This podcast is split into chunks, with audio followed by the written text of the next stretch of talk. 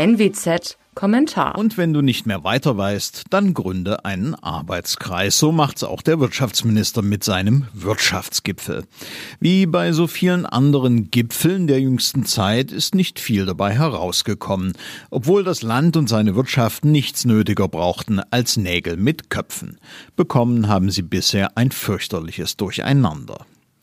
Es ist keinem Menschen mehr zu erklären. Friseure, die doch so nah am Menschen arbeiten wie kaum jemand sonst, dürfen demnächst aufmachen. Fachhandel, in dessen Ladenlokalen man hervorragend Abstand halten kann, dessen Betreiber ausgefeilte Hygienekonzepte entwickelt haben, aber nicht.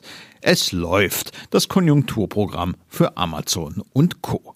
Über die leidende Gastronomie redet überhaupt niemand mehr. Das alles schafft Unmut, weil es sich um Willkür handelt. Das schafft Unmut, weil die fehlende Logik bevormundend wirkt. Und nein, staatlicher Geldregen ist kein Allheilmittel.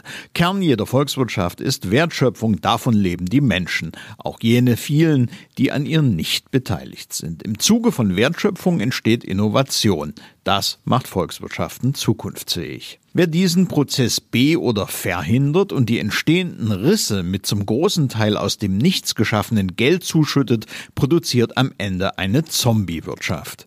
Nichts wäre im Übrigen fataler als Gewöhnung an einen solchen Pandemiestaat, ganz zu schweigen, dass es die deutsche Bürokratie nicht einmal hinbekommt, das Geld schnell zu verteilen.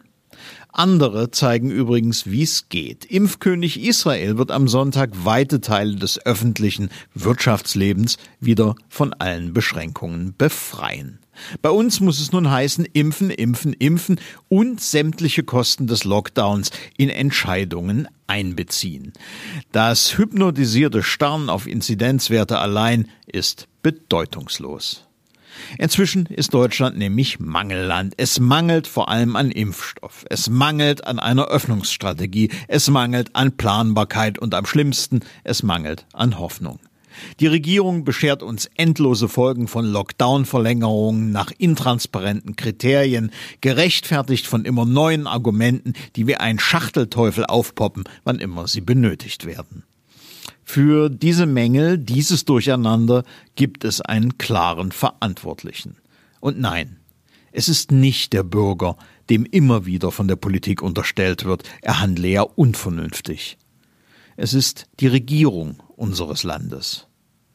Mein Name ist Alexander Will, bitte bleiben Sie uns gewogen. Sie hörten einen Kommentar der Nordwestzeitung.